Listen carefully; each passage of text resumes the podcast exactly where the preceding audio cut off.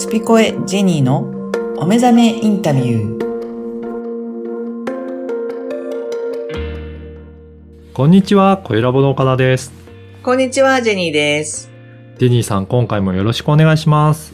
よろしくお願いいたします。はい。前回は、えートルコのお話でしたけど、今回そこからニースにも行ったということで、ぜひそちらのお話も、えーしていただけるでしょうか。はい。えっ、と、ニースはですね、もうじ私の人生で、うーん、おそらく6回、7回目ぐらいだと思うんですけれども、そうなんですよ。結構行ってらっしゃるんですね。はい。うん。あの、というのもあの、私が大学時代にその語学留学で選んだ土地が、はい。大体皆さんもうほとんどパリなんですけれども、私がその当時、パリっていうところがと、の存在がとても大きすぎて、はい。自分を受け入れてくれる街では到底ないっていうふうに思っててですね。だったらちょっとこう、田舎というか、こう、外れの、えー南の方のプロバンスっていう地域がありますけれど、はい。そこなんてとてもいいですよっていうのが留学センターのお兄さんの、あの、おすすめだったんですよ。はい。なので、まあ、じゃあっていうことで、あの、行ったんですけど、はい。そもそもあの、私が大学に入る時のちょっとお話ししちゃうと、本当はあの、英語が好きでですね、はい。英語の、英語学科に入りたかったんですけども、うんうん。あの、英語学科っていうと、英語ができる人たちが受験するんですよ。ああ、やっぱりそうなんですね。得意な人たちが。はい。はい。そうすると偏差値も高いですし、はいあのーまずあの、受験に失敗して、うん。でも諦めきれずに、あの、浪人してですね、1年間。はい。で、あの、もう一回受けたと、ところで、あの、後がないので、はい。ただ、その大学には入りたかったんですね。その大学に入りたかったので、語学で有名だったし。はい。じゃあもうどうにかっていうことでですね、もうちょっと安全牌狙って、フランス語学科にしたんですよね。おーあ、それでフランスっていうところにはご縁があるんですか？それです。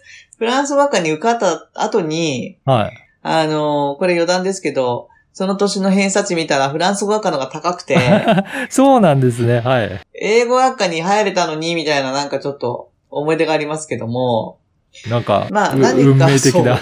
運命的なものが、まあはい今思えばあったんだと思うんですね。たただその時はもう全然フランス語の不の字もですね、知らずに入入ってますから、本当に難しくてフランス語が。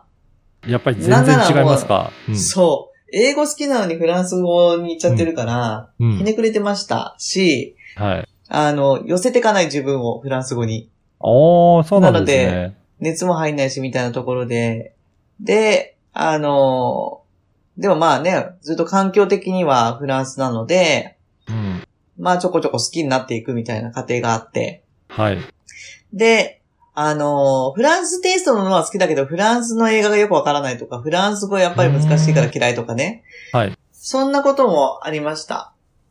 で、あの、じゃあ留学するって言った時に、みんなが、はい私もじゃあ留学しようって思った、その、えー最初に選んだ国はや、実はアメリカだったんですね。そうなんですね。そうえどこまでね、あの、頑固なんだって感じなんですけど、私。で、まあ、フランスじゃなくてアメリカに行くっていうのを、私のし、あの、その同じ学科の親友が見てて、私を。ーはい。あの、なんでアメリカなのって、うん、うん。私フランス語学科だからフランス行きなよっていう一言でですね、はい。なんか自分のこだわりとかその頑固さになんか、あの、呆れてしまって自分も。へーだよね、。と。じゃあ、フランス行くことにしようって言って、留学センターに行くにも、うん。あの、やっぱパリっていうところが私の中ではすごく、うんまあその後うんうんいろいろ解明できていくんですけど、はい。あの、大きすぎて存在がね、素晴らしい、素敵とは思うけれど、ちょっと怖いみたいな存在なでじゃあもう、フランスだったら田舎がいいなっていうところで、もうそのお兄さんに勧められたところがエクサンプロバンスっていう。あの、私が行った2、3年後からすごくあの、イギリス人の作家がですね、はい。すごいプロバンスはいいところだっていう本を、エッセイを書いて、もう爆発的に売れて、はい。もうプロバンスがそれで有名になったぐらいだったんですけれども、それまでは、はい。あの、もちろんパリの、あの、富裕層が別荘で持っているっていう、まあ、田舎なんですけれども、ちょっと洗練された田舎っていうところで、ちょうどいい感じで。で、そこの語学学校に通うことになったところから、フランス好きになったっていう、あ、そうなん、そういった経緯があるんですね。あります。はい。で、その、エクサンプロバンスってところは、あの、マルセイユっていう港町がありますけれど、はいそ。こからローカル線でまた内陸に30分ぐらい、あの、走ったところにある小さな、えー村というか町ですね。うん、うん。まあそこは、あの、ゴッホとかセザンヌが、あの、いたアトリエもありますけれど、はい。そこにえー通っている時にその友達になった人たちと、あのー週末にどっか行くっていうのの流れでニース行ったりしたのが最初。初。あで、そうなんですね。す。はい。で、それですごい、やっぱりこう、海岸通りがすごく素敵な、有名なところなの、うんニースは。あの、コートダジュールってとこですね。はい。あの、そこに見せられて、まあそこに、じゃあお友達に連れて行こうとか、うん。母親連れて行こうみたいな感じで通って日本から。はい。で、会社に就職して、その後、あの、アムステルダムに2年間、あの、うんうん赴任するんですけれども、まあ、その時も、あの、まあ、大陸なので、はい。車走らせたら、パリに5時間ぐらいで着くっていうところから、うんうん。パリにもそこから通うようになって、へで、え。時々、えー飛行機で、やっぱりニース行ったり、サンプロバンス行ったりとかはしてたんですよ。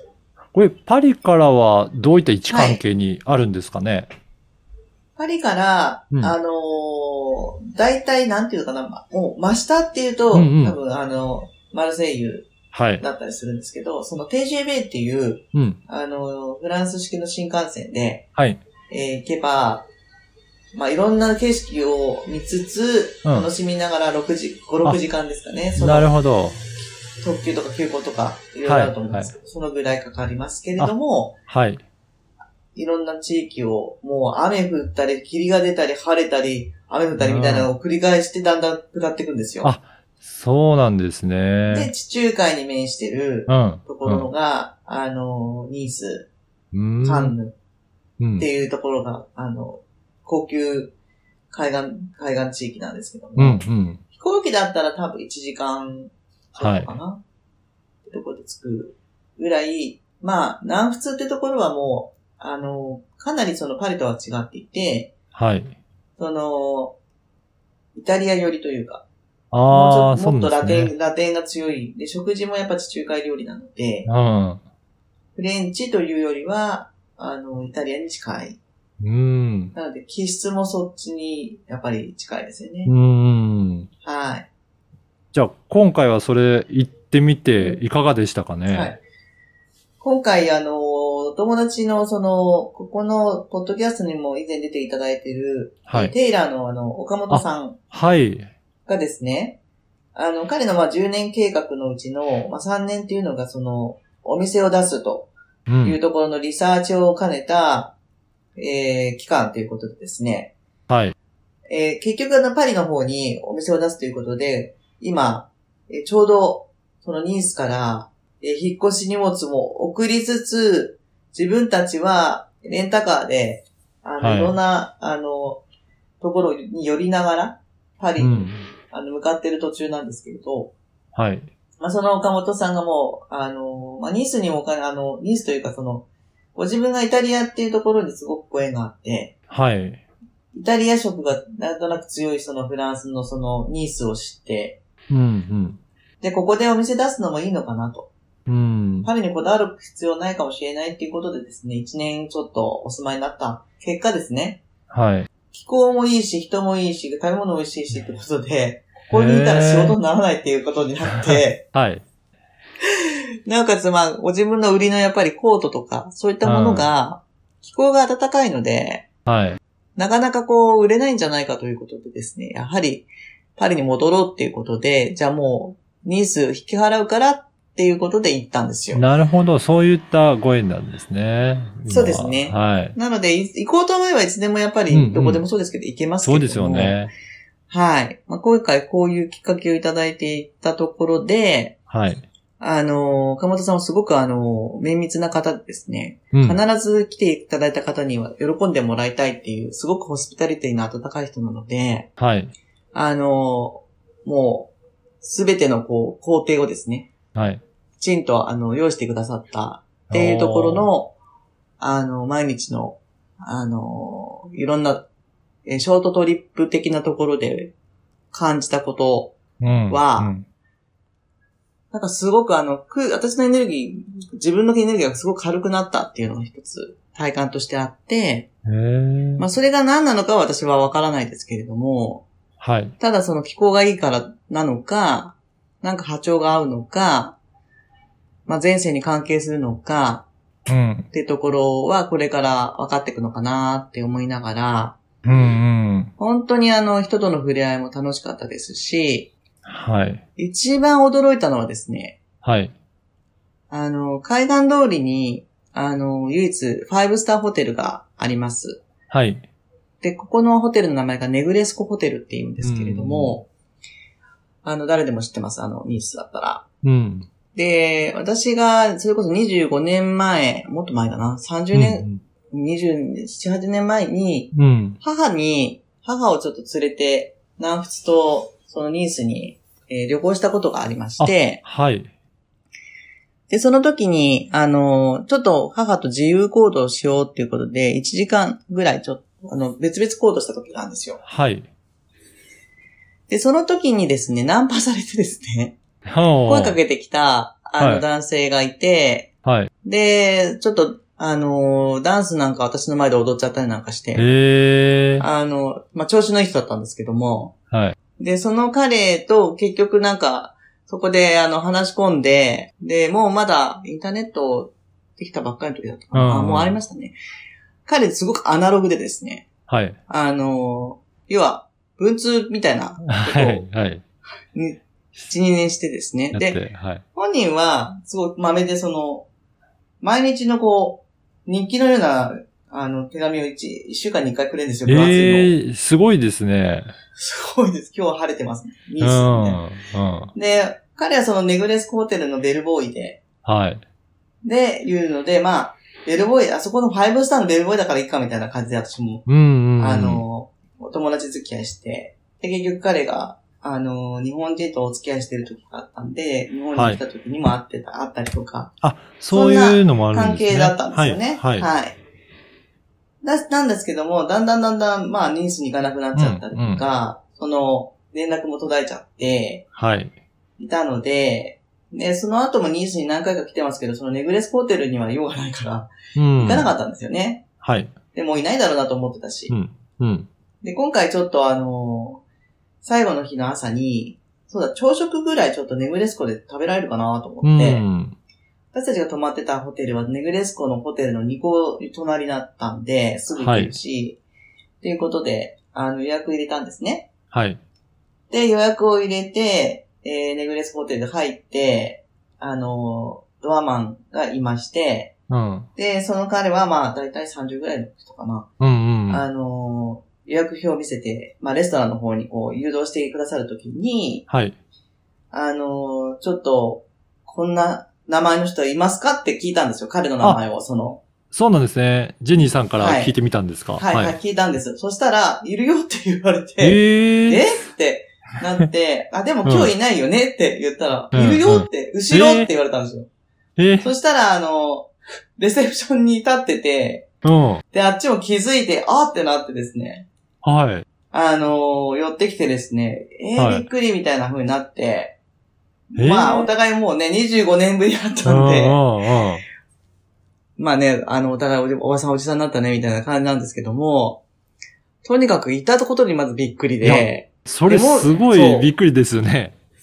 そうびっくりしたし、で、もう一個びっくりしたのが、はい。めぐみのことを3日前に思い出してたって言ったんですよ。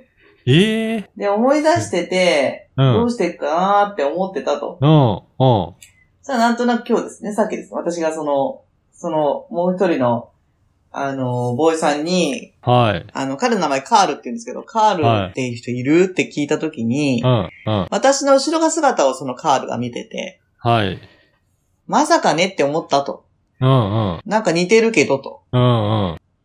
でも私が振り返ったんで、はいいや、いたみたいな感じになってですね。もうすごいですね。すごい。ねってなって。で、まあ、25年、彼は実はさ多分30年以上は働いてると思うんですよ、そのホテルに。そういうことになりますよね。